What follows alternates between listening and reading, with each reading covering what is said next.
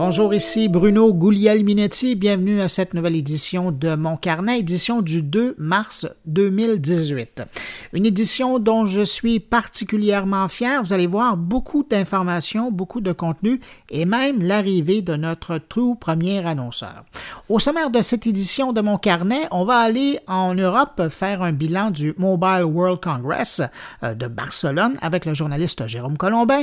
On va parler avec le professeur de journalisme de l'UQAM Jean-Hugues Roy, qui dit que Facebook devrait rendre une partie de ses revenus aux médias québécois.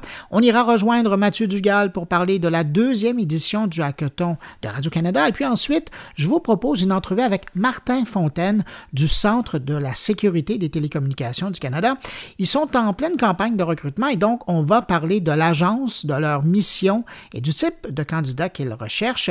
Si le monde du renseignement vous intéresse, vous allez apprécier cette entrevue-là. Sinon, si êtes un lecteur de la presse plus, Jean-François Poulain a pour nous toute une entrevue.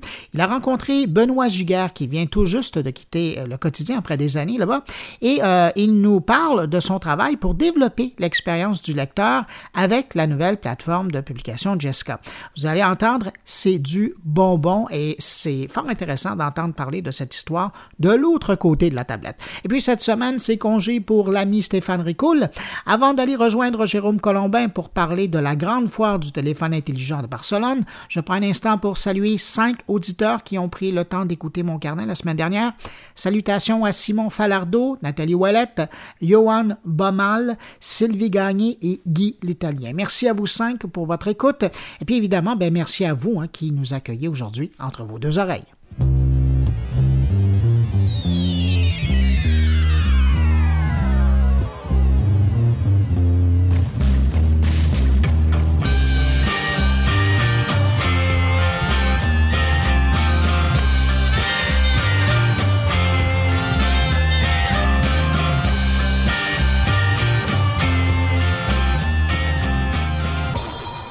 Allez, de ce pas, on va rejoindre Jérôme Colombin en duplex à Paris. Salut Jérôme. Salut. Jérôme, merci de m'accorder un peu de ton temps. Euh, essentiellement, je veux revenir sur euh, cette édition euh, de Barcelone. T'en retiens quoi de ta visite là-bas? Bah écoute, Bruno, j'étais précisément en train d'y penser. Et je vais être très très franc, j'étais en train de me dire que ce Mobile World Congress était complètement déprimant complètement, euh, complètement mou, complètement creux, complètement euh, inintéressant, en fait. Euh, c'est un peu dur, mais bon, c'est la première fois que je fais ce constat-là. Mais vraiment, je trouve que c'était, il n'y avait pas grand-chose. Il n'y avait pas grand-chose. Mais justement, est-ce que c'est parce qu'il n'y avait pas de nouveaux modèles en guillemets innovants? Est-ce que c'est parce que tu sens que les fabricants de téléphones font du surplace? Qu'est-ce qui se passe? Ah, on fait complètement de surplace. On a l'impression qu'on est vraiment au creux de la vague en ce moment. Il n'y a rien d'extraordinaire. On est, s'extasie sur euh, des écrans euh, bord à bord, euh, sur des smartphones qui s'agrandissent un petit peu, sur wow, des appareils photo qui permettent de faire des ralentis à 960 images par seconde. Ça, c'est vraiment pas le genre de truc qu'on va utiliser tous les quatre matins. Euh, on te met un petit peu d'emoji, on te repeint un petit peu tout ça avec l'intelligence artificielle parce que c'est dans l'air du temps. Donc ça, hop, ça fait une petite couche marquée, une petite couche marketing qui coûte pas cher, mais il n'y a aucune innovation majeure qui va euh, qui va changer nos vies quoi. Ce matin, je lisais dans euh, chez un de tes, confrères, je pense que c'était dans 01.net, qui disait que dans le fond, c'est peut-être Apple qui a gagné cette édition aussi parce qu'elle était omniprésente sans vraiment y être. Comme chaque année, Apple est toujours présent au Mobile World Congress sans jamais y être. Euh, Quand même, il hein, faut le faire il faut le faire, hein, c'est pas mal, hein. euh, de, plusieurs manières, parce que effectivement, euh, l'iPhone reste la référence, même si euh, aujourd'hui il y a des Galaxy qui, par exemple, enfin, des, des, des, Android qui esthétiquement sont plus beaux, etc. mais alors, ce qui est symptomatique, c'est cette histoire d'encoche sur les sur l'écran. Il y a je sais pas combien de smartphones qui vont sortir prochainement et qui auront la petite encoche tout en haut qu'on a sur l'iPhone 10 et qu'on va retrouver euh, sur, des galaxies, puisque c'est euh, une des astuces qui permet d'agrandir un peu plus l'écran. Euh, donc ça, c'est vrai et c'est fou, ça témoigne de l'influence d'Apple. Et puis comme par hasard, c'est amusant parce qu'Apple n'est pas là, mais c'est au même moment qu'on a vu arriver des tas de rumeurs concernant les futurs, futurs iPhones, etc. Donc ça aussi, c'est drôle, quoi. on ne peut pas s'empêcher de parler d'Apple même s'ils ne sont pas là toi qui fais beaucoup de salons dans le genre un peu partout sur le, globe, cet événement-là, est-ce qu'il est a toujours son importance, sachant qu'il y a le CES qui est juste un petit peu avant, qu'il y a Berlin qui est encore plus gros maintenant à l'automne? En règle générale, oui. Le Mobile World Congress a toujours été un grand salon, un beau salon, très intéressant. Il y avait toujours euh, des tas de... Parce qu'on allait même au-delà des smartphones, il y avait des choses qui étaient intéressantes, qui se dessinaient euh, euh, sur la mobilité, la maison connectée, etc. Mais cette année, j'ai eu vraiment le sentiment que un peu exceptionnellement, on, a fait du surplace. Alors après, il y avait des choses euh, très très B2B. Euh, hein. Moi, je me suis promené sur des stands euh, où on voyait des installations pour les, pour les opérateurs avec des, des, des, des, trucs affreux que, que, que nous, pauvres mortels, ne, Enfin, on n'y comprend rien, mais bon, les, opérateurs en, a besoin pour travailler, euh, des, applications, des applicatifs professionnels aussi, euh, des choses comme ça. Mais euh, le, problème, c'est que pour nous, pour le grand public, public, on va dire, c'était très, très, euh, très, très plat cette année. Quoi. Je sais que tu as fait énormément de terrain. Je te suivais sur Twitter. Euh, est-ce que tu as eu le temps de voir un peu euh, les conférences, ou du moins l'éditorial des conférences qui étaient présentées en marge de tous ces kiosques-là? Alors non, je vais être très honnête, non, j'ai pas du tout eu le temps, parce qu'on peut pas tout faire hein, sur ce genre de salon, donc on se, on se polarise sur un peu sur ce qu'on peut voir sur les stands, les rencontres qu'on fait sur les stands, etc. Mais j'ai pas l'impression, me semble-t-il, qu'on est malgré tout euh, énormément avancé, euh, même euh, sur ces thèmes-là. Hein je te pose la question parce que quand moi je le regardais, évidemment, j'étais à distance. J'ai l'impression que pour les avoir tous suivis à distance, euh, quand on regarde l'éditorial, donc les conférences qui sont proposées avec les conférenciers qui sont proposés, j'avais l'impression qu'il y avait une nuance cette année. Par le passé, c'était toujours les grands patrons des grandes, des grandes télécoms européennes qui, étaient là. Mais là, j'avais l'impression qu'il y avait plus de scientifiques ou de gens qui travaillaient dans le développement et qui étaient beaucoup plus dans l'intelligence artificielle, dans les, les bornes connectées. Je les sentais moins téléphone, je les sentais plus euh, euh, connectivité on joue là, dans, la nuance, mais on sentait moins que c'était axé sur le téléphone. C'est un peu comme si on se disait euh, Ben, you, regardez, là, il y a ça qui est là. Si vos téléphones ne sont pas adaptés, vous allez manquer le bateau. Oui, ouais, ouais, je comprends. alors, c'est vrai que l'intelligence et la valeur, même peut-être, se déplacent aujourd'hui. Elle n'est plus tellement dans le device, dans le terminal final qu'on a dans nos poches. Elle est, elle est ailleurs, elle est dans les services, elle est dans le, comment dire, et l'organisation des, différents, euh, euh, des différentes briques euh, liées à la, communication. Mais ça, c'est une réalité. Et du coup, il y a sans doute des innovations qui se passent à ce niveau-là, et notamment au niveau des labos, au niveau plus scientifique, comme tu dis. Bon, le problème, c'est que c'est difficilement perceptible par le grand public. Euh, en termes d'intelligence artificielle, alors la, vraie, les, vraies innovations en matière d'intelligence artificielle qui sont en train d'irriguer tous les secteurs de la tech aujourd'hui, pas seulement euh, les télécoms, hein, mais c'est omniprésent. Euh, c'est vrai que ça va, ça va bouleverser a priori beaucoup de choses. Euh, le problème, c'est qu'on a, a, du mal à, faire le distinguo entre les, véritables évolutions, les véritables transformations, les véritables mutations, et puis le côté un peu bullshit. Euh, je te mets de l'intelligence artificielle partout parce que ça fait vendre, ou alors je te rajoute du blockchain partout parce que ça, fait vendre et ça fait bien.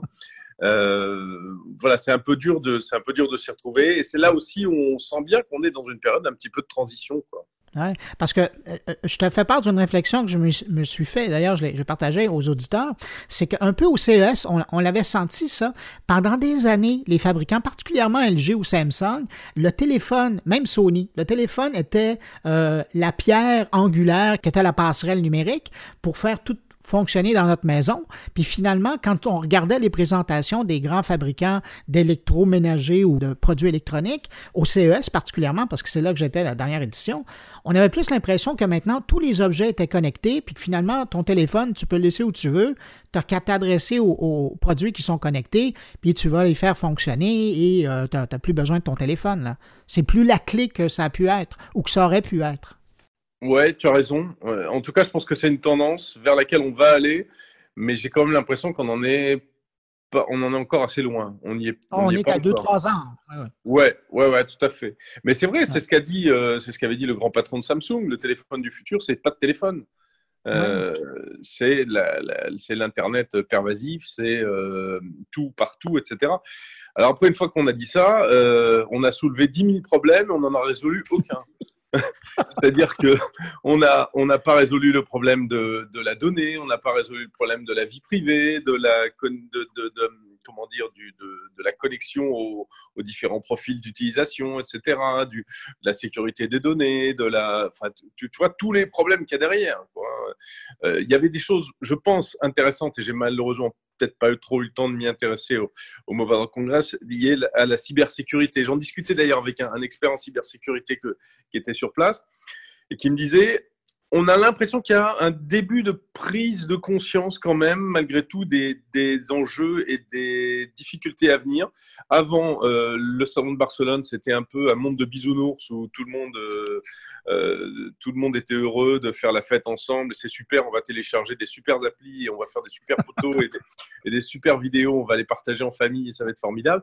Et là, on commence maintenant aussi à évoquer quand même les problèmes de confidentialité, de hacking, de, de, stockage, de vie privée, etc. Euh, etc. Jérôme, je sais que tu es occupé. J'apprécie le temps que tu m'as accordé. Je te remercie infiniment pour euh, ce clin d'œil que tu as fait à Barcelone. Et puis, ben, je te souhaite à une prochaine. Au revoir. OK, Bruno. Merci beaucoup. Avec grand plaisir. À bientôt.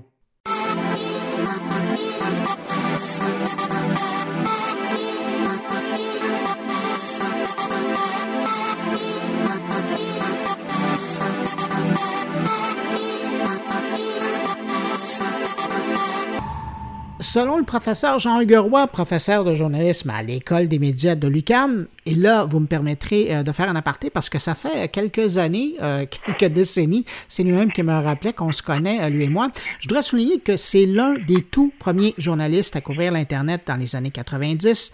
D'ailleurs, c'est un des premiers que j'ai lu sur le sujet et il le faisait à l'époque d'en voir. Ensuite, on l'a vu à la télé de Radio-Canada. Et donc, il a couvert ça bien avant que ça soit à la mode. Et donc, c'est un interlocuteur pour qui j'ai énormément de respect quand vient le temps de parler d'Internet. Donc, pour revenir au sujet d'aujourd'hui, Jean-Hugues Roy, et là, si je résume grossièrement ses propos, dans un article publié dans Medium, il a dit Les médias québécois ont permis à Facebook de générer 23 millions de dollars en revenus publicitaires en 2017, et donc la moitié des revenus devrait leur revenir. L'idée m'a frappé. Euh, j'avais le goût de l'entendre sur la question et il a gentiment accepté mon invitation. Alors, je le joins à Lucam. Salut, Jean-Hugues. Oui, bonjour, Bruno. Permets-moi d'abord de me dire que le respect est, mutuel.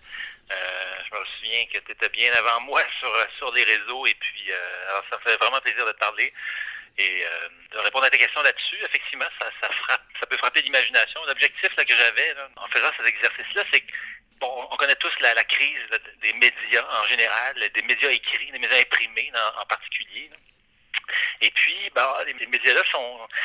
On, sent que les, médias, ce que les journalistes ont fait, ça génère des revenus, mais que ces revenus-là ne nous retournent pas, ne percolent pas jusqu'à jusqu'à nous, les journalistes. Alors, on, est à la recherche ben, de, sources de revenus pour continuer à, faire ce qu'on fait.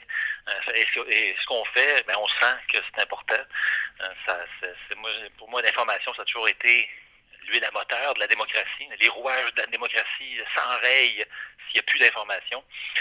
Alors, pour que le journalisme continue d'exister et d'informer la population, bon, ben, il y a besoin de nouvelles sources de revenus. Puis, il faut aller chercher l'argent là où il est. Puis une des sources, il me semble, ce serait d'aller chercher l'argent ou euh, d'aller chercher, d'aller, de, faire en sorte que les revenus publicitaires euh, que Facebook fait, qui sont générés en partie grâce au contenu euh, qui circule, au contenu des médias qui circulent sur Facebook, mais leur reviennent. C'est tout simplement ça l'exercice. Hmm. Mais euh, Jean-Hugues, euh, à ta connaissance, est-ce qu'il y a un autre État dans le monde qui euh, a déjà fait la demande à Facebook pour percevoir une partie de ses revenus pour combler le manque à gagner des revenus publicitaires des médias sur le territoire? Non, mais il faut bien commencer quelque part. Tu sais, les médias et Facebook, c'est une relation qui a été mutuellement bénéfique aussi. Les médias, ils, ben oui, ils soumettent, ils publient, ils ont, des pages Facebook, ils déposent des, des, articles, et Facebook s'assure, hein, faire en sorte que ces, articles-là voyagent, sont vus, euh, comment, et commentés, et partagés par plein de monde. Euh, et euh, donc les médias, oui, ils tirent des revenus, certains, certains revenus de, de, leur relation avec Facebook. Facebook aussi en tire, mais là, depuis quelques années, on sent que la relation est déséquilibrée. Les, les, médias sentent que c'est ça, Facebook fait de l'argent un peu sur leur dos. Et, et on ne savait pas. Les médias sont capables de calculer euh, individuellement combien d'argent euh, euh, ils font en publicité à travers Facebook, à travers le trafic qui, qui, revient sur leur site web et sur leurs autres plateformes à travers Facebook. On n'avait pas d'idée de l'inverse, de ce que Facebook réussissait à générer en revenus grâce à l'activité des médias d'information sur Facebook. On ne savait pas jusqu'à janvier dernier, quand Mark Zuckerberg a dit que ben, dans le fil moyen de, l'actualité de l'utilisateur de Facebook, les médias d'information représentent à peu près 4 5% euh, du, euh, de l'espace. Et ça va baisser avec les changements dans, leur algorithme à 4 dans, les prochains, euh, dans les prochaines semaines, prochains mois.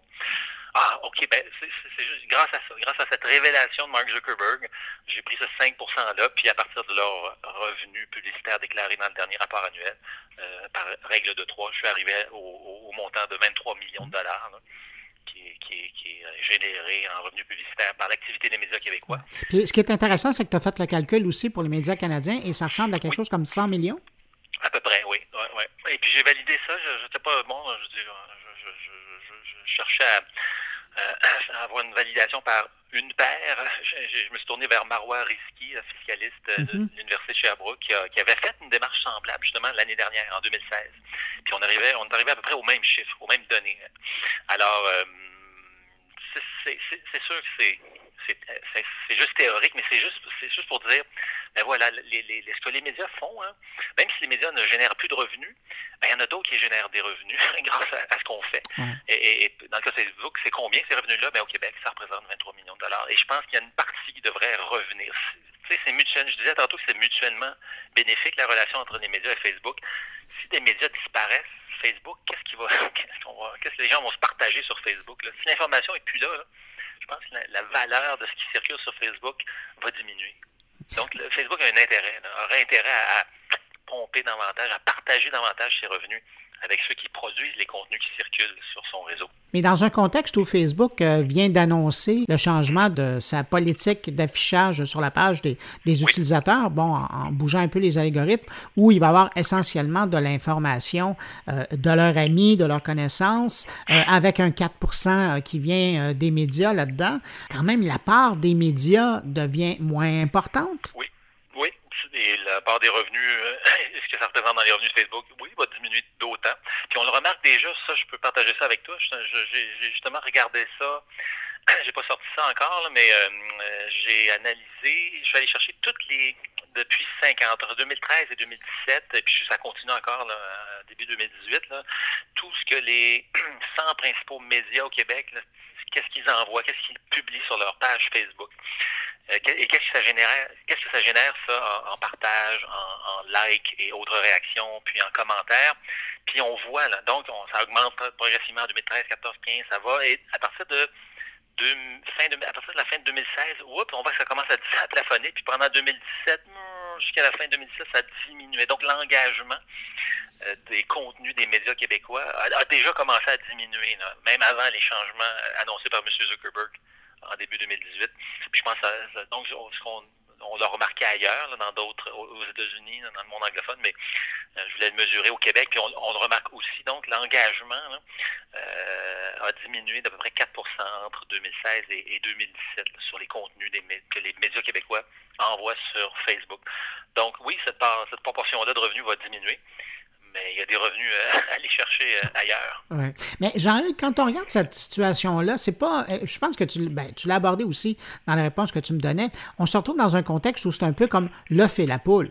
C'est-à-dire mm-hmm. que les, les, gens restent plus longtemps sur Facebook parce qu'il y a du contenu intéressant qui est fait par des professionnels qui travaillent le contenu. Mais de l'autre côté, si les professionnels de contenu vont déposer leur, leur contenu sur Facebook, c'est parce que, en bout de ligne, ça les amène par la suite à aller sur leur site web sur lequel ils vendent de la publicité. Ben, évidemment, ils font moins d'argent que Facebook, on s'entend, mais euh, ils, engrangent quand même des revenus. Et s'ils n'étaient pas sur Facebook, ces revenus-là, ils les auraient pas.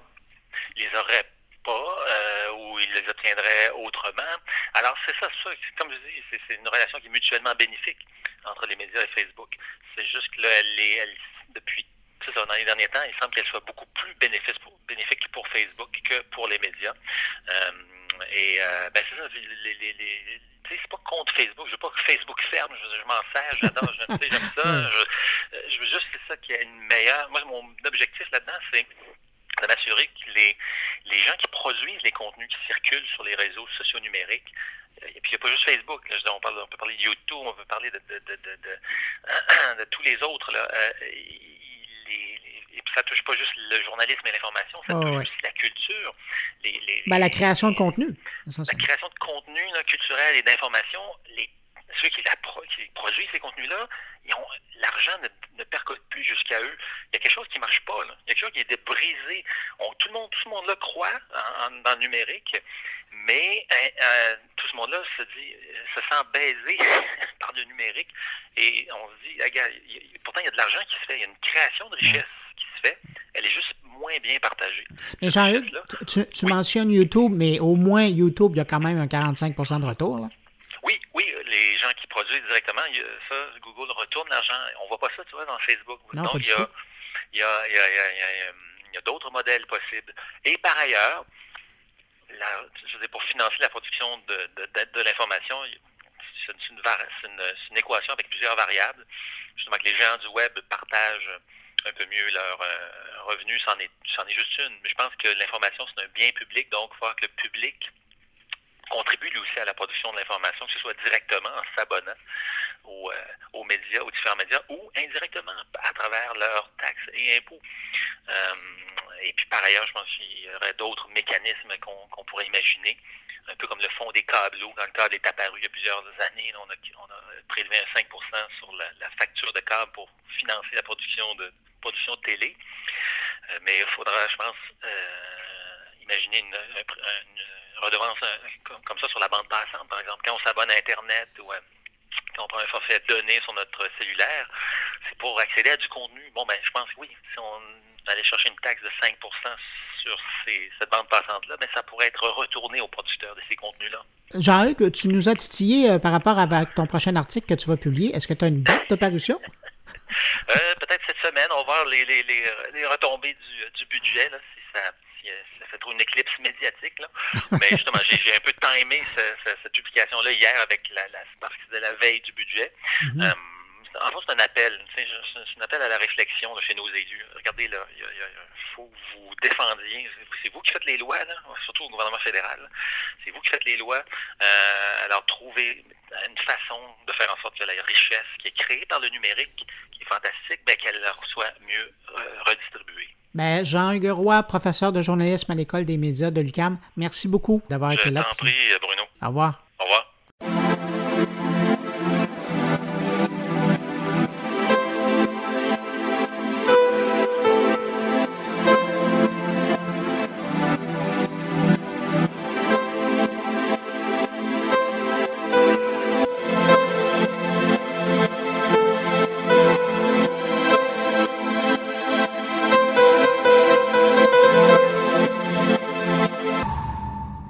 Radio-Canada revient avec une deuxième édition de son hackathon euh, cette année. Pour en parler, on rejoint le porte-parole officiel de l'événement, l'animateur de la sphère, Mathieu Dugal.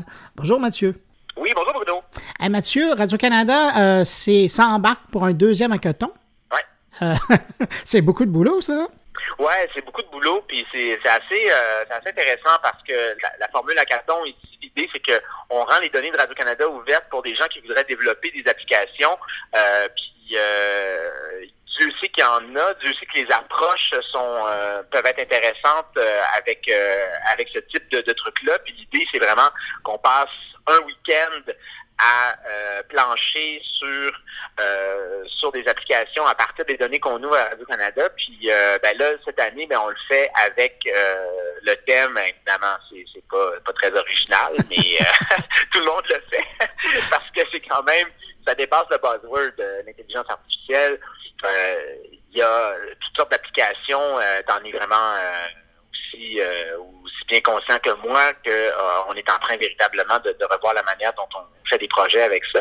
Et donc, euh, ben l'idée, c'est de, euh, de créer un événement qui va être aux frontières d'intelligence artificielle et des données que Radio-Canada va rendre disponibles. Alors, ça peut prendre vraiment comme toutes les toutes les formes et on va on a jusqu'au 11 mars pour on a jusqu'au 11 mars pour poser sa candidature. Pour faire rêver les gens qui nous écoutent et qui pourraient être intéressés par un hackathon, euh, on parle de quel type de données auxquelles euh, ils vont avoir accès pour arriver à créer quelque chose? Bien, ça peut être vraiment, vraiment plein de choses. Euh, ça peut être, par exemple, des données en termes de où sont nos auditeurs, nos internautes, les données des, du service de nouvelles, par exemple, parce qu'on sait qu'on produit énormément de données. Euh, il peut avoir, par exemple, euh, des, euh, des, des, applications qui peuvent, être faites à partir de ce qui est dit à la radio, de ce qui est montré à la télévision, les données de, de géolocalisation des, des gens qui nous écoutent. C'est extrêmement diversifié. Et donc, on est on est pendant un week-end vraiment en mode, je dirais presque open source. Et là, l'idée, c'est de dire aux gens, ben venez venez farfouiller, venez fouiner dans nos, euh, dans nos données, puis euh, montrez-nous des choses qui nous étonnent. Ben, j'allais te poser justement la question. Euh, quand tu repenses à la première édition du hackathon de Radio-Canada, toi, tu as retenu quoi? Ben, écoute, moi, j'ai retenu que, en fait, c'est toujours, c'est toujours bien d'avoir des regards extérieurs sur, sur ce qu'on fait parce que on a, moi, le premier, tu sais, dans au jour le jour, des fois, c'est dur de sortir de notre de, nos tâches euh, journalières, puis d'essayer de, de, voir différemment. Puis quand on a des euh, équipes qui arrivent de l'extérieur, euh, qui n'ont pas le même qui ont pas le même regard que nous sur Radio-Canada et qui, par exemple, eux se disent ben nous, on aimerait ça ben que tel type de contenu soit plus mis en avant parce que nous c'est ça qui nous c'est ça qui nous qui nous intéresse ben nous ça nous permet de revoir nos manières de faire ça nous permet de revoir aussi ce qui intéresse les gens puis je pense que pour les gens aussi qui viennent travailler, qui viennent faire ce hackathon-là, c'est une manière aussi de se mettre au défi. Parce que c'est une période, c'est vraiment, c'est très concentré. Euh, un hackathon, c'est vraiment une période de temps, c'est 48 heures, 48 euh, heures euh, où euh, on doit apprendre à travailler avec des gens qu'on connaît pas ou peu, et on on se met au défi. On, je pense qu'on apprend beaucoup aussi quand on est un développeur qui vient, euh, qui vient euh, travailler dans, dans, ces, dans ces conditions-là. Puis je vois que c'est déjà, puis on, est, euh, c'est quoi, c'est le 23, 24, 25 mars. on est presque un mois de l'événement. Vous avez déjà 18 équipes d'inscrites? Euh, ouais, écoute, le chiffre exact, là, je pense que c'est, je pense que c'est ça l'idée aussi, c'est d'avoir assez de gens pour être capable de faire des équipes qui sont diversifiées, puis de, de, pouvoir euh, brasser, euh, faire brasser des idées. Fait que oui, effectivement, euh, on veut, on veut avec ça permettre aux gens de, d'avoir un un regard, euh, pas un regard différent, mais une manière, euh, une manière nouvelle, en tout cas, d'interagir avec, euh, avec des gens. Hum. Puis sur le site, j'ai été faire un tour, c'est là d'où j'ai pris le 18, là, je sais pas de la science infuse. Je lisais aussi, puis c'est intéressant de le rappeler, hein, parce que quand on parle d'hackathon, euh, il y a souvent l'image des, des, codeurs et puis des, des, développeurs qui, qui restent dans le front, mais c'est aussi une, belle occasion pour des gens qui sont en design, des stratèges, des publicistes. Ouais, c'est très juste, Bruno c'est pas, pas nécessaire de connaître le code. Euh, c'est parce que c'est pas parce que tu connais pas le Python que euh, t'es pas bienvenu. parce que ça prend vraiment des gens qui, oui, sont capables de coder. Mais comme tu dis, ça prend des stratèges, ça prend des designers, ça prend des gens qui sont capables justement de, de faire des, des rendus et de, de, de, travailler justement la mise en page pour que le projet soit euh, soit intéressant. Donc, euh, c'est vraiment un appel à, tout le monde qui euh, veut faire quand même passer une, un week-end, je dirais, qui est assez stimulant.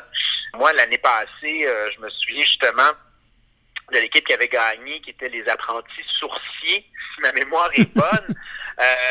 et donc, ils avaient développé un moteur de recherche qui était destiné aux auditeurs de, de Radio-Canada, Radio-Canada Première, puis euh, l'idée, c'était de trouver plus facilement des contenus qu'on a entendus en ondes. c'est, des fois, c'est des idées, ça a l'air bien ben banal, mais on le sait que nous, même à l'interne, des fois, on a de la misère à, trouver nos contenus.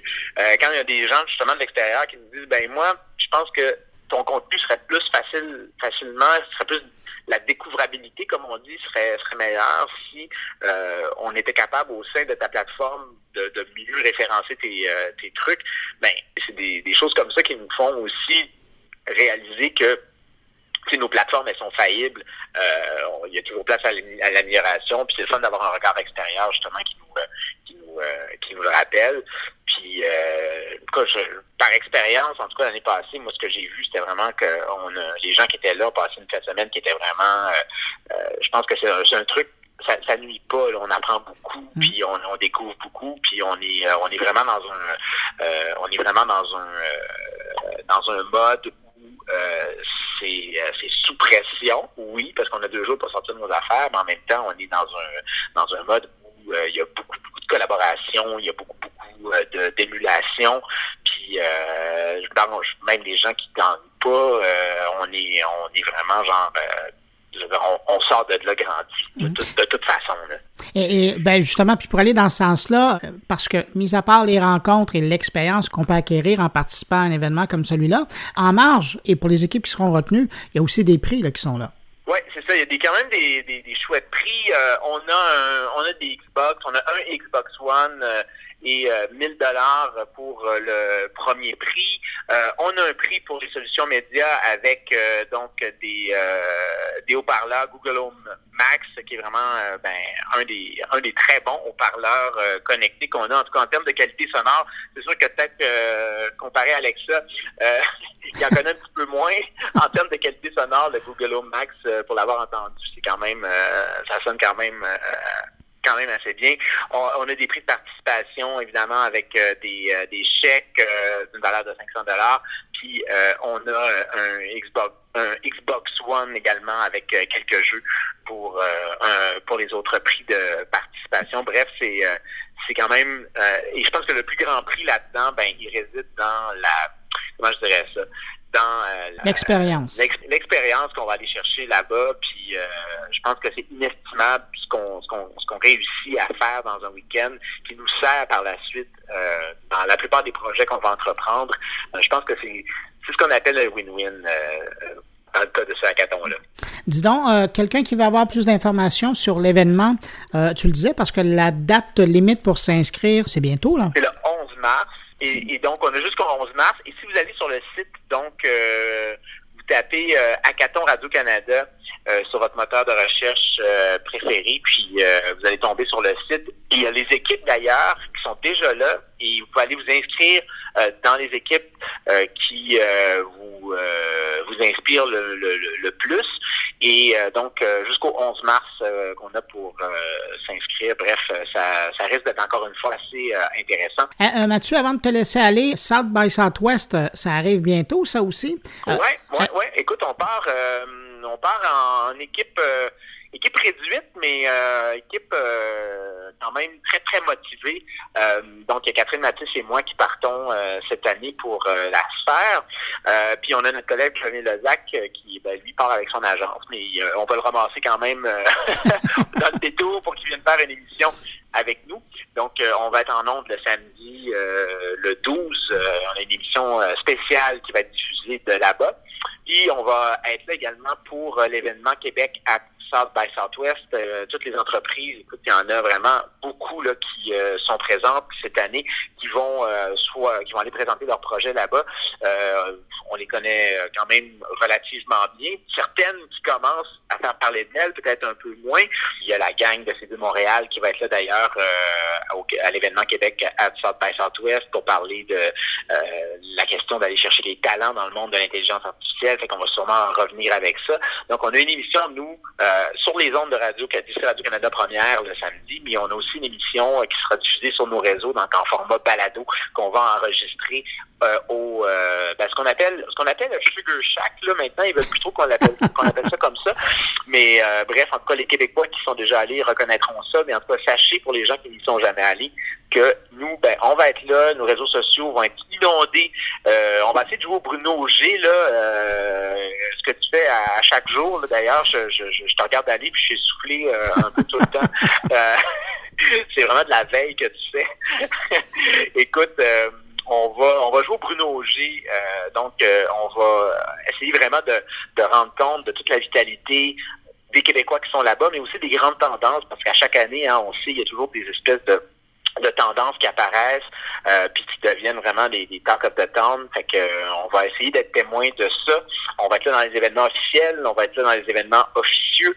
Euh, fait que euh, je pense que pour avoir une bonne idée de, de, ce qui se passe, en tout cas en partie, on invite les gens à nous suivre. donc on va être vraiment, vraiment partout. On est on est déjà bien préparés. Là. Nos, nos, nos, nos, contacts sont presque tous faits. Puis là, l'idée, c'est qu'on se lance puis on part on part nos enregistrements.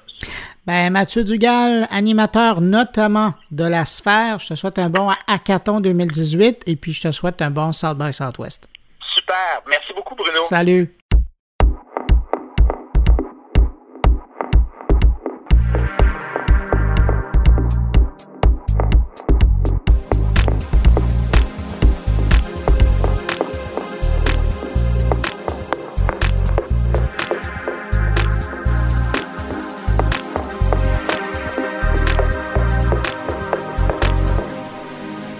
C'est particulier, je vous présente un deux dans un. Je m'explique. Parce que cette édition de mon carnet est bien particulière parce que c'est la première fois que j'ai un commanditaire, un annonceur pour mon podcast. Et euh, on commence quand même pas avec euh, les plus petits. Je parle du Centre de la sécurité des télécommunications du Canada. Ils ont demandé de commanditer tout le mois de mars de mon carnet pour rejoindre les auditeurs de mon podcast qui seraient intéressés par une carrière dans le monde du renseignement et de la cybersécurité. Alors évidemment, c'est avec un grand plaisir que je les accueille et je les remercie au passage pour la confiance qu'ils accordent à mon carnet, mais euh, je voulais quand même en profiter euh, de cette occasion pour parler de vive voix à quelqu'un du service parce que c'est pas vraiment des gens très bavards normalement. Alors, ils sont plutôt dans l'action, hein, c'est pas des gens qui veulent euh, apparaître à l'avant-scène.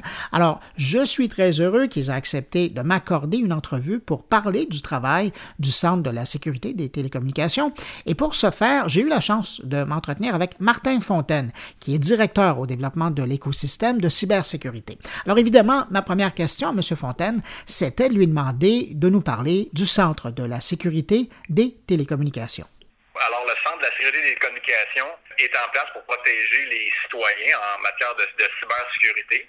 Alors, notre mandat est défini dans la loi habilitante euh, du ministère de la Défense, comporte trois parties principalement. Tout d'abord, euh, on est l'organisation qui fournit des renseignements étrangers en matière de, de communication. Alors, nous faisons notre travail pour supporter euh, nos troupes à l'étranger, comme dans, le cas de ce qui se passe en, Irak présentement et en Afghanistan par le passé. Alors, c'est la première partie.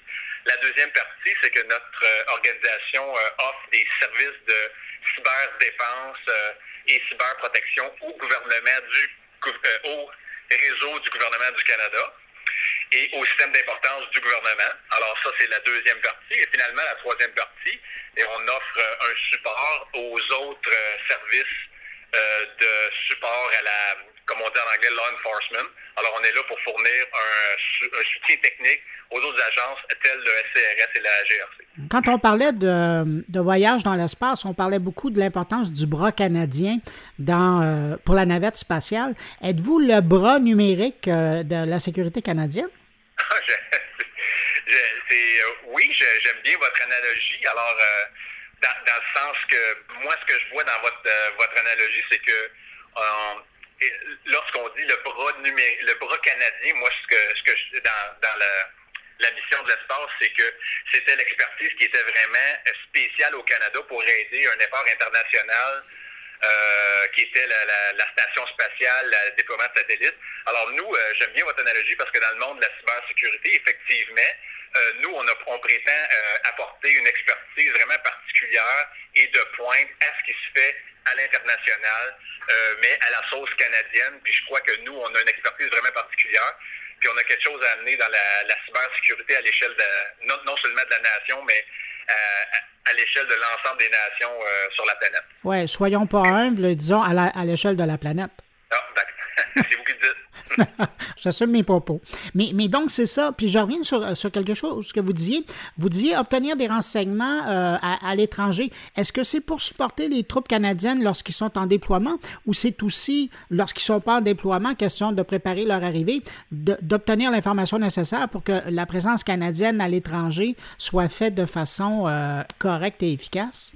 Tout à fait. c'est vraiment, c'est ce qui est important de mentionner, c'est qu'il y a toujours un focus étranger et c'est le centre de ce qu'on fait, c'est au centre de ce qu'on fait. Effectivement, c'est toujours dans un but de sécurité, vraiment protéger, par exemple, les forces lorsqu'ils sont déployés à, l'étranger, pour s'assurer vraiment qu'on peut tous mettre en place pour protéger leur sécurité. Et comme également vous le mentionnez, euh, en préparation des déploiements, etc., pour être capable d'avoir cette information-là. Et puis, euh, c'est vraiment euh, d'agir dans un continuum de sécurité euh, cybernétique qui a aussi un rôle sur la sécurité physique. Si on comparait le Centre de la sécurité des télécommunications canadien à quelque chose qui existe ailleurs dans le monde, ça serait quoi vos, vos partenaires à l'international? Bien sûr, on fait partie d'une, c'est bien connu, d'une communauté internationale. Ça s'appelle en anglais les Five Eyes ou les cinq yeux. Alors, nous avons des agences sœurs dans, aux États-Unis, au Royaume-Uni, euh, en Nouvelle-Zélande et en Australie. Alors, vous, pouvez voir, par exemple, au, euh, Royaume-Uni, ils ont ce qu'ils appellent le JCHQ. Et également, ils ont maintenant, ils ont une division un peu plus euh, publique qu'ils appellent le NCNC, le NCSC, qui est le National Cyber Security Center, qui ont formé au Royaume-Uni. Et puis, si vous regardez un peu ce qui se fait aux, États-Unis, ben, vous allez avoir la, NSA, la National Security Agency, et certains autres aspects que vous allez retrouver dans le Department of Homeland Security vont être analogues à ce que nous, on fait au CST. Donc, c'est ça. Alors, il y a une partie de renseignement euh, qui vient de l'étranger. Quand vous dites que vous aidez euh, les différents organismes fédéraux à l'application euh, de la sécurité sur leur activité, ça peut ressembler à quoi, par exemple? Qui est important de comprendre, c'est que les renseignements étrangers, c'est sûr qu'ils ont un, rôle à jouer dans un continuum de sécurité. Fait tout d'abord, il faut bien comprendre les menaces.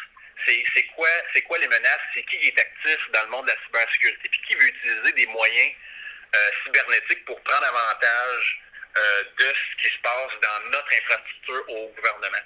Alors nous, le fait qu'on est conscient de cette menace-là, puis on la comprend bien, nous permettent de faire plusieurs choses pour défendre le gouvernement ainsi que l'écosystème.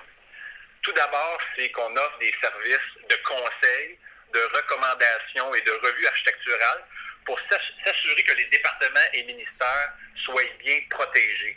Alors, qu'est-ce que je veux dire par ça? C'est qu'ils puissent euh, concevoir leur réseau, leur système, leur infrastructure de façon à ce qu'ils soient sécurisables ou bien défendables, d'avoir des bonnes pratiques de sécurité, de bien éduquer leur personnel, leurs individus, en ce qui a trait au risque de cybermenaces, cyberattaques. Premier, premier aspect qui est très important, c'est ce qu'on appelle l'aspect protection. Deuxièmement, une, fois qu'on a euh, un, réseau qui est bien protégé, maintenant, il faut le défendre. Il faut s'assurer qu'on a mis en place les, bonnes structures, mais maintenant, il faut continuellement être à l'affût, euh, être, euh, essayer de découvrir si on n'a pas eu des brèches dans notre infrastructure de défense. Alors, c'est tout aussi important que de, bien se défendre, de, bien se protéger, c'est de continuellement être résilient, de sorte à ce qu'il arrive quelque chose, on est capable de automatiquement le détecter le plus rapidement possible, se réajuster et retourner dans un état défendable et améliorer notre posture. Alors, le deuxième aspect, c'est défendre. Et troisièmement, et puis ça, me fait plaisir de parler avec vous de ça, c'est euh, la, contribution qu'on a à l'écosystème canadien. Alors vraiment, c'est difficile de voir le problème en isolation et seulement regarder le gouvernement parce que le gouvernement achète des produits et services de d'autres compagnies, on fait affaire avec les citoyens au Canada, et c'est tout ce monde-là est tout interconnecté. Alors nous, vraiment, on a un troisième volet qui est l'aspect partenariat, qui fait en sorte qu'on va euh, discuter avec les gens qui travaillent dans d'autres secteurs euh, d'intérêt au Canada et toutes les compagnies qui fournissent des services de, télécommunications, d'informatique et de sécurité afin que l'ensemble de l'écosystème soit sécurisé. Je vais faire du millage sur ce que vous me dites. Le Canada a toujours été perçu comme un, gros joueur important avec énormément de connaissances au niveau de la, communication, euh, que ce soit civil ou militaire. Euh, au niveau de la sécurité informatique, euh, puis là, bien évidemment, vous allez me dire qu'on est les meilleurs, mais, mais si on était un peu critique, on se retrouve où le Canada quand, quand vous regardez justement l'écosystème dont vous parlez? Est-ce qu'on on, on fait bonne figure? OK, honnêtement, c'est ça, je ne veux pas avoir l'air chauvin, euh, mais c'est sûr que euh, quand on regarde au Canada, ben vous voyez, euh, il y a eu des, souvent il y a des incidents planétaires, comme on a vu récemment, comme vous avez vu, probablement entendu parler de l'été passé. C'était le, le, le, bug qui s'appelait WannaCry. Fait que ça, ça, ça a touché vraiment l'ensemble de la planète. Alors, si vous regardez ça comparativement à d'autres pays, euh, on s'en est bien tiré au Canada. OK? Euh, là, par contre, je ne veux pas nécessairement dire que ah, c'est à cause du bon travail que nous, on fait. Euh, mais quand même, je dois dire aussi que les compagnies au Canada ont quand même un bon niveau de maturité si je compare avec ce que j'ai vu un peu partout ailleurs. Mm. Alors là-dedans, on est certainement, certainement dans le, je ne serais pas gêné de dire le, top 10 mondial, certainement. Mais, encore là, faut, faut, continuellement être à, être à l'affût, ne faut pas être chauvin, faut se comparer avec ce que les autres font puis essayer de toujours apprendre et tirer des leçons de tous les événements. Puis euh, c'est pas parce que c'est le tour à quelqu'un que ce sera pas notre tour le lendemain. Fait qu'il faut vraiment euh, pas lancer de pierre euh, dans, ce monde-là parce qu'on sait jamais qu'est-ce qui va arriver dans le futur. Alors vraiment, c'est tout est dans la communication, la collaboration. Puis on essaye d'observer ce qui se fait à, l'étranger pour mieux se préparer lorsque ça va arriver au Canada. Et je suis persuadé que quand vous nous avez dit qu'on avait été chanceux de, de être moins euh, affecté par cette attaque-là, vous étiez en train de toucher du bois. Euh, oui, oui. mais c'est ça. Fait effectivement, dans ce domaine-là, quelqu'un qui, qui, prétend être complètement sécurisé, complètement à l'abri de tout risque, euh, vraisemblablement, il ne sait pas de quoi il parle parce que euh, quand on travaille en sécurité, euh, on connaît les risques et on sait la à quel point qu'un attaqueur persistant euh, peut euh, euh, finir par pénétrer une défense quand même assez bien orchestrée. Monsieur Fontaine, là, vous êtes en pleine campagne de recrutement, et d'ailleurs, c'est pour ça qu'on se parle, et je me demandais à quoi ça ressemble un bon candidat qui est intéressé à faire une carrière chez vous?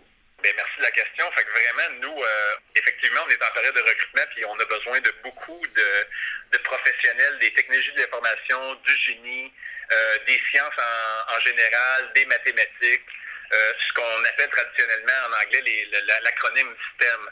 Vraiment, c'est les genres de, personnes qu'on recherche. Alors, on recherche euh, vraiment, c'est les gens qui sont curieux, qui sont passionnés des, technologies de communication, qui aiment, qui ça comprendre comment ça marche pour le vrai à l'intérieur. Et puis, qui ont le, désir de comprendre en profondeur euh, la science informatique, l'ingénierie qui tourne alentour des communications. Par exemple, on, recherche euh, des développeurs de logiciels dans plusieurs langages, euh, que ce soit le C, le C++, le Java, le Python. on a une très grosse demande là-dedans. Et puis, tout ce qui est gestion de réseau, analyse de réseau, administrateur de système, on a toujours une grande demande pour ces professionnels-là. Puis, euh, vous avez sûrement entendu parler récemment la, la, vague intelligence artificielle, tout le monde en parle. Euh, bien, euh, c'est sûr, nous aussi, ça nous intéresse. Alors, les gens qui ont vraiment de l'expertise dans l'analyse de données ou le, data mining, comme on dit en anglais, ou toutes les, les façons de, de travailler avec des systèmes intelligents pour nous aider à bien défendre les systèmes, puis à bien comprendre les données, à analyser les données et s'assurer que nos analystes sont toujours euh, de plus en plus performants. Et j'imagine qu'il doit aussi avoir un volet sur l'apprentissage machine chez vous. Oui, définitivement. Euh, ça, c'est très important. Puis aussi, euh, je ne sais pas si vous êtes au courant, mais le, le CST a un institut de recherche qui s'appelle le Top Institute. Vous me l'apprenez. Oui, ça s'appelle le Top Institute, qui font de la recherche avancée en mathématiques et en analyse de données. Alors vraiment, on a euh, on, investit là-dedans, puis on veut vraiment développer une expertise là-dedans, puis on est intéressé dans des gens qui ont vraiment des connaissances approfondies, qui sont intéressés par la recherche dans ces domaines-là. Alors vraiment, c'est au cœur de notre stratégie futuriste euh, d'avoir des gens qui sont connaissants en mathématiques de pointe et dans la science d'analyse de données à grand volume. Bon, ben écoutez, je pense que vous avez bien décrit votre candidat idéal. Puis je présume aussi, parce qu'il y a des gens qui nous écoutent d'un peu partout dans le monde, vous cherchez des citoyens canadiens. Oui, euh, c'est exactement. Alors nous, pour travailler au Centre de la sécurité des, télécommunications, il euh, faut être citoyen canadien, puis préférablement avoir euh, environ 10 années d'historique au Canada pour appliquer dans le, genre de, position qu'on offre. Vous, vous, comprendrez qu'à cause de la nature du travail qu'on fait ici, bien la la norme, c'est d'avoir une habilitation très secrète pour travailler dans notre euh, organisation. Alors, c'est pour ça qu'on met en place ces contraintes-là comme c'est là. Puis, euh, bien sûr, les candidats ont l'opportunité de travailler avec des équipes multidisciplinaires, euh, non seulement qui sont impliquées au niveau de la science, mais également au niveau des opérations cybersécurité à tous les jours. Alors, c'est pour ça qu'on demande ce genre d'habilitation-là. Ah, Monsieur Fontaine, je pense que vous avez réussi à bien titiller l'intérêt des gens qui s'intéressent euh, au monde du renseignement, de l'intelligence, de la cybersécurité et de la cyberdéfense. Merci beaucoup pour cette entrevue. je vous remercie beaucoup. Alors, si l'entrevue a titillé votre envie d'en savoir plus sur un emploi au Centre de la sécurité des télécommunications du Canada, je vous donne une adresse qu'ils ont spécialement créée pour les auditeurs de mon carnet pour se retrouver euh, plus rapidement euh, sur leur site web. Alors, voici l'adresse cse, cst.gc.ca par oblique mon carnet. Donc, cse, gc pour gouvernement.ca pour Canada, barre oblique, mon carnet. Et si vous avez la difficulté à prendre ça en note ou si vous avez rien pour prendre euh, l'information en note, visitez la page de moncarnet.com. J'y ai mis un lien direct qui vous amènera au bon endroit.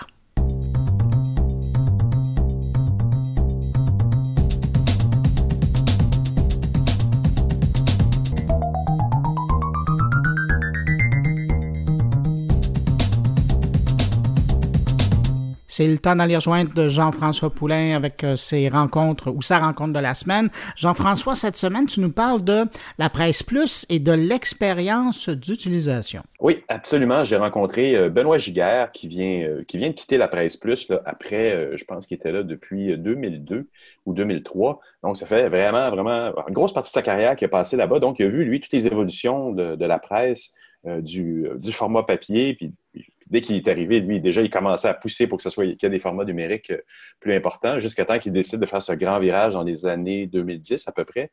Et puis, mhm. euh, puis il me raconte tout ça. Puis c'est vraiment intéressant parce que ils ont, ils ont ah, moi, je sais que dans, le domaine, j'étais déjà là en 2010 en UX, mais je suis là depuis plus longtemps que ça, mais on a vu toutes les ressources UX être siphonnées par euh, des de design, siphonnées par la presse. C'était un immense chantier où mais c'était les premiers à faire une très, très grande réflexion d'un passage du papier vers le numérique complet. Et c'est énorme, hein, parce qu'un point de vue de l'industrie de l'imprimé, euh, moi, je me souviens à l'époque, même les ressources qui avaient été mises par Apple. Je me souviens, Tim Cook est passé à Montréal pour rencontrer les gens de, de, de Jessica, de la presse. Et euh, Apple mettait énormément d'efforts parce que c'était le premier quotidien qui faisait 180 en disant, nous, on passe du tout papier au tout numérique. Et je me souviens que c'est ça, Apple avait voyait ça de bonne façon parce qu'un peu comme ça allait dans leur philosophie. Hein. ils avaient révolutionné l'industrie musicale, ils avaient euh, révolutionné l'industrie de la distribution cinéma et maintenant, eux autres se voyaient euh, révolutionner l'industrie de l'imprimé. Dans les faits, ça n'a pas été comme ils voulaient parce que c'est une grosse machine et c'est énormément d'investissements. Jessica le sait encore parce qu'il y a des investissements privés qui font la différence que, que ça tient toujours le bateau, mais c'est énorme comme entreprise. C'est énorme. Puis, puis je veux dire, je pense que c'est encore une industrie qui se cherche beaucoup. Là tout ce qui est imprimé, bon, selon, euh, mon invité, c'est des relents d'une ancienne industrie, mais, euh, mm-hmm. mais on l'a vu aussi, Alexandre Taillefer faire des expérimentations en ce moment avec l'actualité, avec le voir, où il mise sur une publication de qualité une fois par mois, je crois. Euh, puis ça donne quelque chose d'intéressant. Est-ce que c'est vraiment vers ça qu'on s'en va? Est-ce que c'est.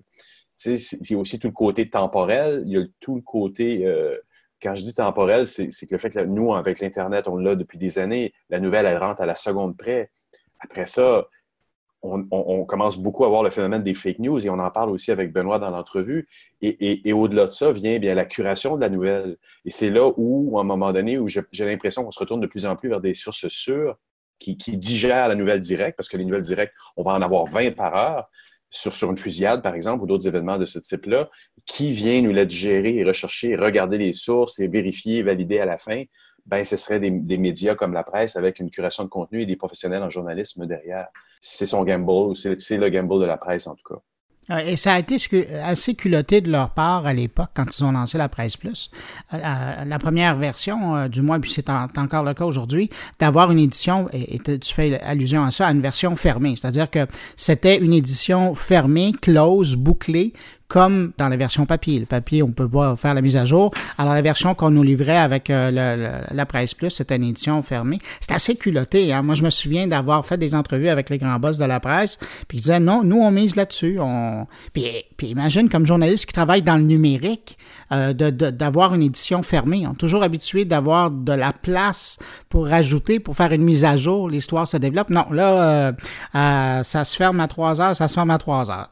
C'est un relent de, de, l'association qu'on fait avec la machine qui doit imprimer sur le papier, puis elle devait commencer à 3 heures, puis se finir à 8 heures pour l'édition du lendemain. Est-ce qu'on fait bien de perdurer ce modèle-là? Je ne sais pas, parce qu'on est en compétition avec...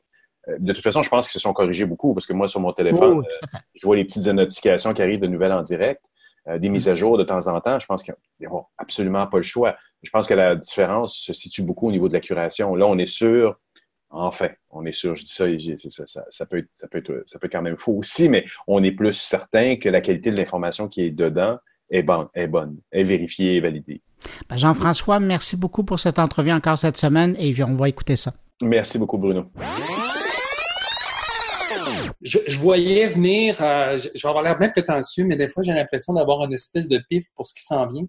Tu as le droit de l'être parce que quand, ça fait 20 ans qu'il est là-dedans, puis dont 18 ans à passer à la prêche, regarde, tu as le droit. Ah, c'est gentil. Mais euh, je voyais venir toute cette façon nouvelle de consommer les nouvelles générations, puis pas juste les nouvelles générations, la consommation de l'image, de la télé, du visuel, des choses, de la photo, etc., qui émergeait tout partout, la couleur, le graphisme, le design, d'essayer de faire en sorte de renouveler le langage. Et je me souviens des entrevues que j'avais passées avec euh, bon, Marcel Desjardins, qui était l'éditeur adjoint à ce moment-là. Puis il me demandait comment je voyais le journal actuellement. Mais j'ai dit, s'il reste dans l'état actuel, il va mourir. Il n'existera plus. Exact. Euh, je donne même pas cinq ans. Euh, parce que les nouveaux lecteurs, ils veulent. Fait qu'il fallait passer vers un mode magazine. C'est ce qu'on a fait avec le journal.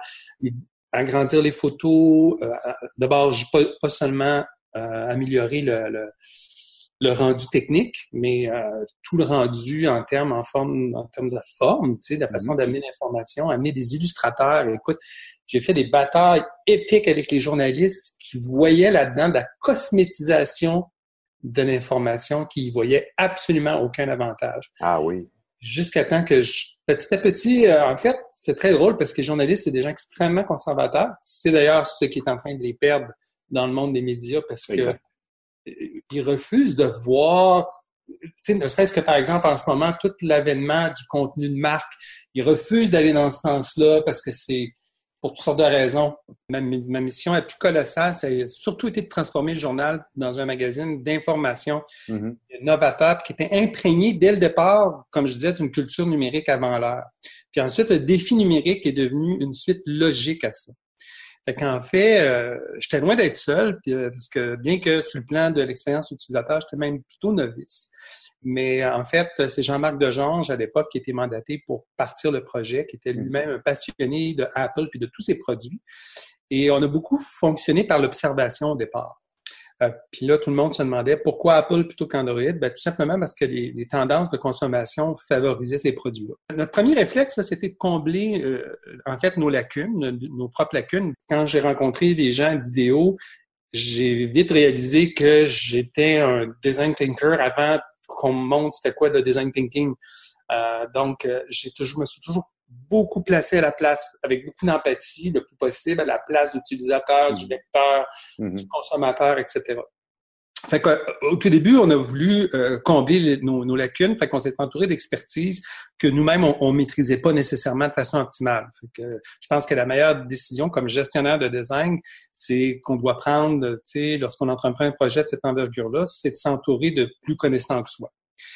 Premièrement, on a construit un petit laboratoire sur le mode startup. On a formé une équipe avec ceux et celles qui nous apparaissaient les mieux habilités pour toutes sortes de raisons. Talent de designer, compréhension du besoin client, curiosité puis capacité à innover aussi.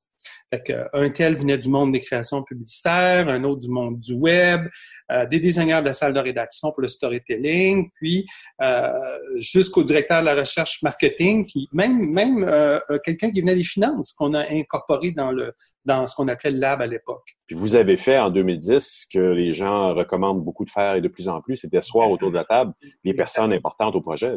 Exactement. Puis on l'a fait de façon, je te dirais, assez intuitive en se disant euh, comme c'est un projet qui doit être porteur pour l'ensemble de l'entreprise, ça, c'est beaucoup la vision de Guy Crevier, je dois le reconnaître.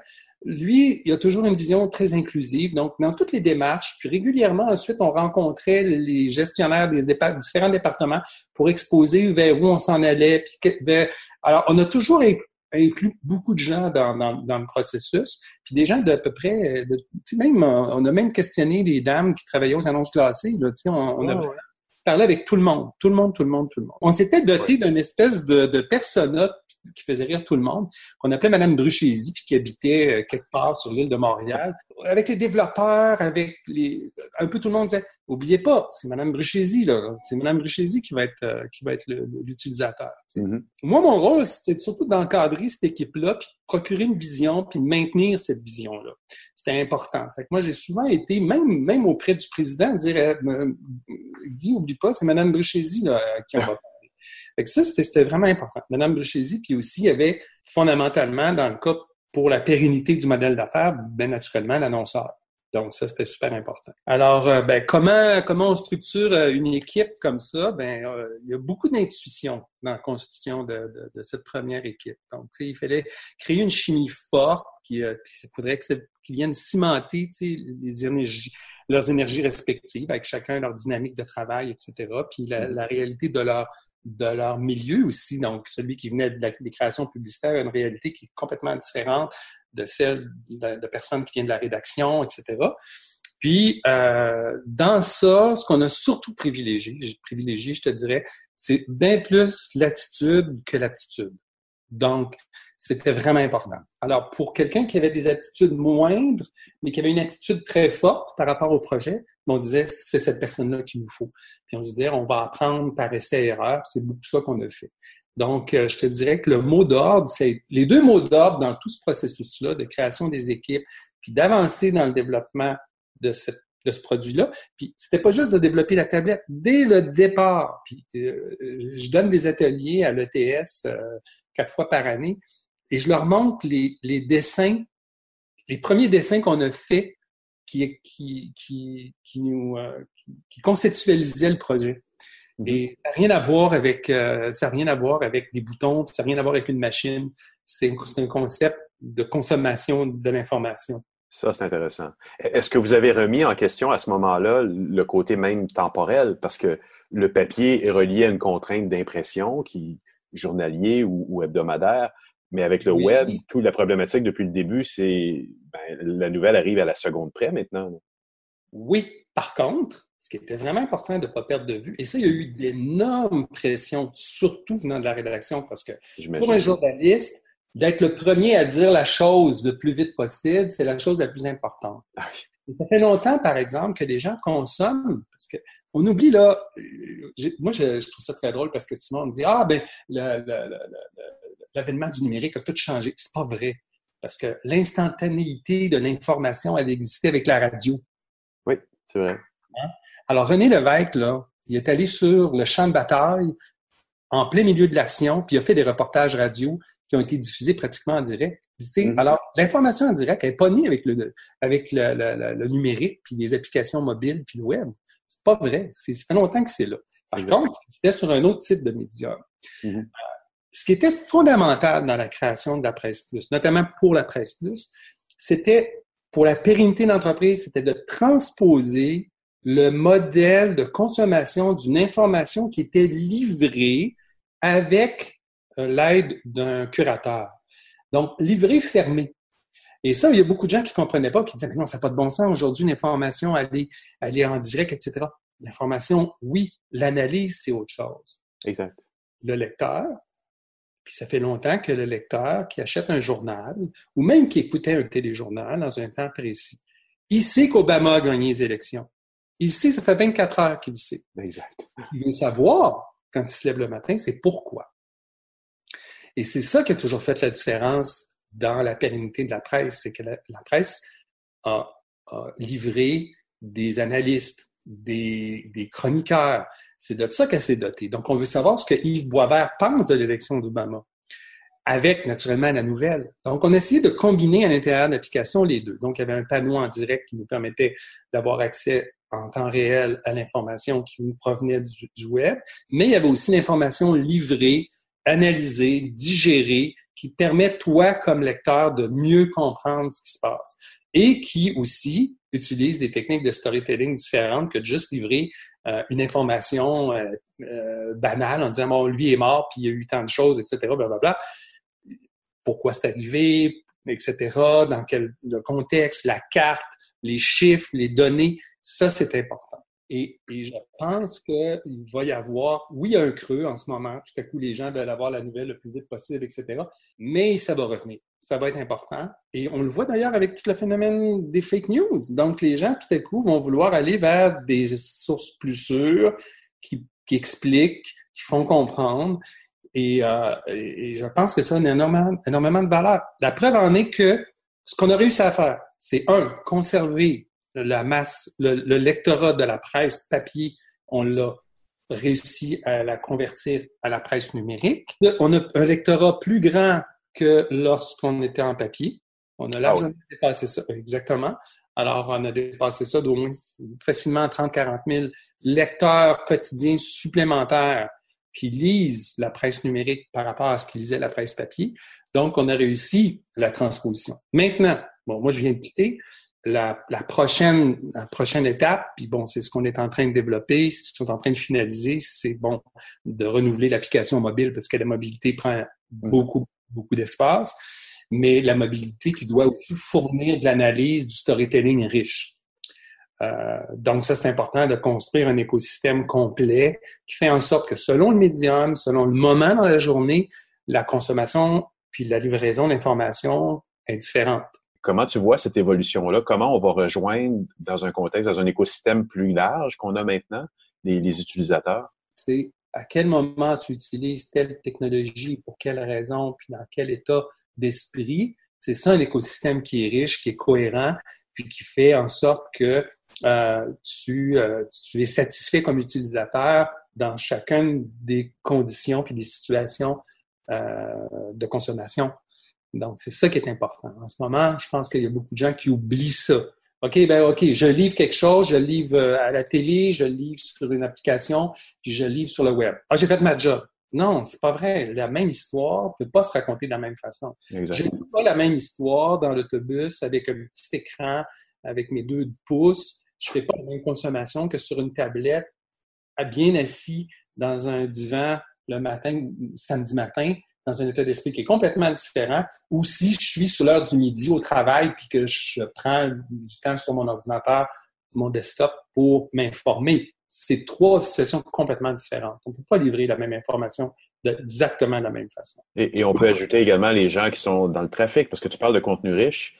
Il y a des gens qui ne sont pas nécessairement en mesure de toujours être en mode lecture et attention. Ce qui est vraiment génial, c'est que la presse peut se diffuser aussi en mode radio c'est très drôle de voir sur les courbes de consommation des différents types de médias à quel point la radio est restée relativement constante. Pour une bonne raison, les gens sont pris dans leur voiture pendant deux heures tous les jours. Exact. Sinon, il y a tout le phénomène des podcasts parce que tu es en mode mobilité aussi, puis que tu veux être dans ton univers, donc tu écoutes des podcasts, puis euh, où tu marches dans la rue, au lieu d'écouter de la musique, mais tu écoutes un podcast, tu sais, ça fait partie de, cette dynamique-là. Donc, euh, c'est très multiforme maintenant. C'est très multiforme. Mais, mais ce que je retiens globalement dans ce que tu dis, c'est le côté curation qui a, qui a, été mis en place avec la presse. qui reste un modèle vraiment, vraiment intéressant pour tout ce qui est les médias interactifs en ce moment. Et, et, en plus, l'autre chose qui était fondamentale à tout moment, c'est l'utilisateur doit rester maître de son expérience. Tout ce qui doit être fait dans l'avenir doit être centré sur un utilisateur qui est roi et maître de son expérience. Puis encore là, il faut faire attention parce que la valeur du curateur, qui est fondamentale, vers quoi je suis sûr qu'on va finir par retourner, la valeur du curateur, c'est exactement de, de, de ne pas juste compter sur ce qui t'intéresse toi. Il y a le phénomène de la sérendipité. J'arrive puis je parcours, par exemple, mon application de la Presse Plus le matin, ou même autrefois le journal. J'étais accroché tout à coup par une information que, fondamentalement, je n'étais peut-être pas prêt à aller chercher. Puis là, je découvre tout à coup que, ah mon Dieu, il y a telle affaire. Ah mon Dieu, je ne savais pas ça. Ah, mhm. Et ça, c'est important. Quel que soit le projet, euh, je te dirais, je, je, je, je, reviendrai aux questions fondamentales euh, qui est euh, proposer à l'utilisateur une, une, expérience adéquate au moment adéquat euh, où il est en plein contrôle, où, euh, c'est lui qui, euh, qui est vraiment maître de son expérience, que ce soit bancaire, que ce soit média, que ce soit euh, consommation de produits de masse, etc. Je, le, le, la mise en place là, pour n'importe quelle marque aujourd'hui d'un écosystème qui serait cohérent, puis dont chaque composante répond de façon maximale à ses besoins utilisateurs. Parce qu'au-delà de l'écosystème qu'on a créé à la presse, je te dirais que aujourd'hui, là, euh, l'expérience de marque, c'est un élément encore plus important pour un usager, un utilisateur, un consommateur. C'est quoi une expérience de marque? C'est pas juste un logo, une signature, des couleurs qui est apposé ça et là sur une boîte, une interface, etc. Mm. C'est, c'est cette conscience que la marque, elle a une personnalité, puis elle doit être cohérente d'une fois à l'autre, comme une personne. Fait que, une marque qui fait pas ce travail-là elle a beau être présente partout dans la vie des gens, mais si elle ne m'interpelle pas de la même façon, puis elle ne véhicule pas les valeurs que je crois qu'elle devrait véhiculer ou qu'elle véhicule d'une certaine manière dans son message, il y a une relation émotionnelle. Et ce hmm. qui est important dans tout ce qu'on va développer comme expérience utilisateur dans le monde numérique, c'est justement de miser sur cette relation émotionnelle qui est fondamentale. Et ça, je dirais que c'est ma plus grande fierté mhm. d'avoir réussi à créer une, une relation émotionnelle. Écoute, Benoît, je te remercie pour cette entrevue-là. C'était super intéressant.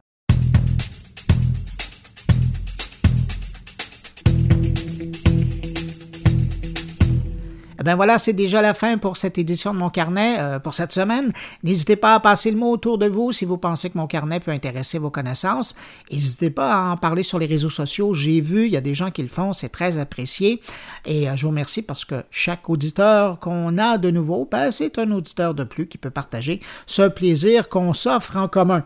Si vous désirez me laisser un mot, vous pouvez le faire en passant par la page Facebook de mon carnet, par le billet de mon compte Twitter, sur ma page SoundCloud ou encore dans la version blog de moncarnet.com. Merci d'avoir été là. Je vous souhaite une excellente semaine. Je vous retrouve vendredi prochain pour une nouvelle édition de Mon Carnet. Au revoir.